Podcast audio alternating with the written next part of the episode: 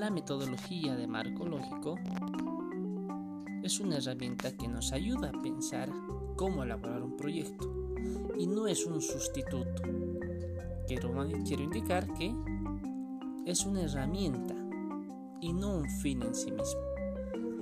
En ese marco, es importante precisar que la metodología de marco lógico para la, elaboración de proyectos tiene dos etapas fundamentales.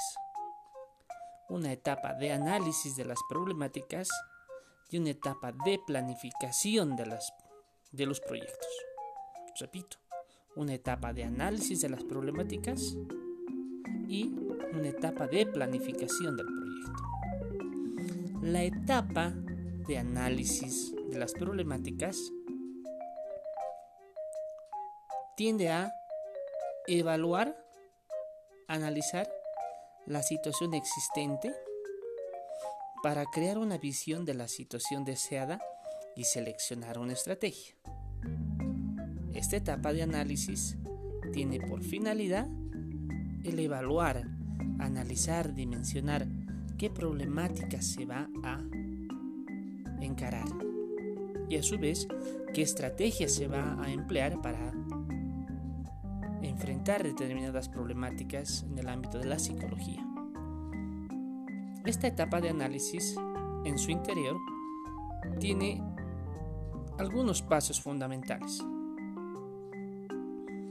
el análisis de involucrados, el análisis de problemas, el análisis de objetivos, la identificación de alternativas de solución al problema la selección de alternativas óptimas y la revisión de la estructura analítica del proyecto.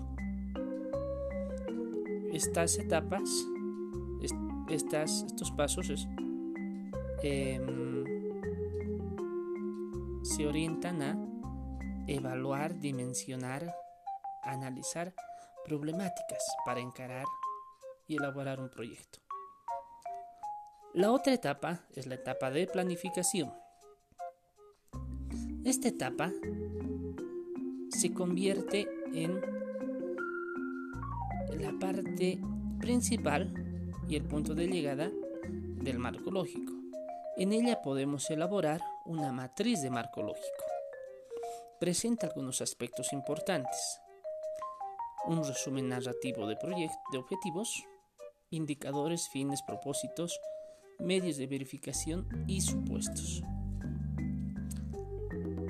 Para sintetizar, la metodología de marco lógico tiene dos etapas principales. Una primera etapa de análisis de problemáticas y una segunda etapa de planificación del proyecto.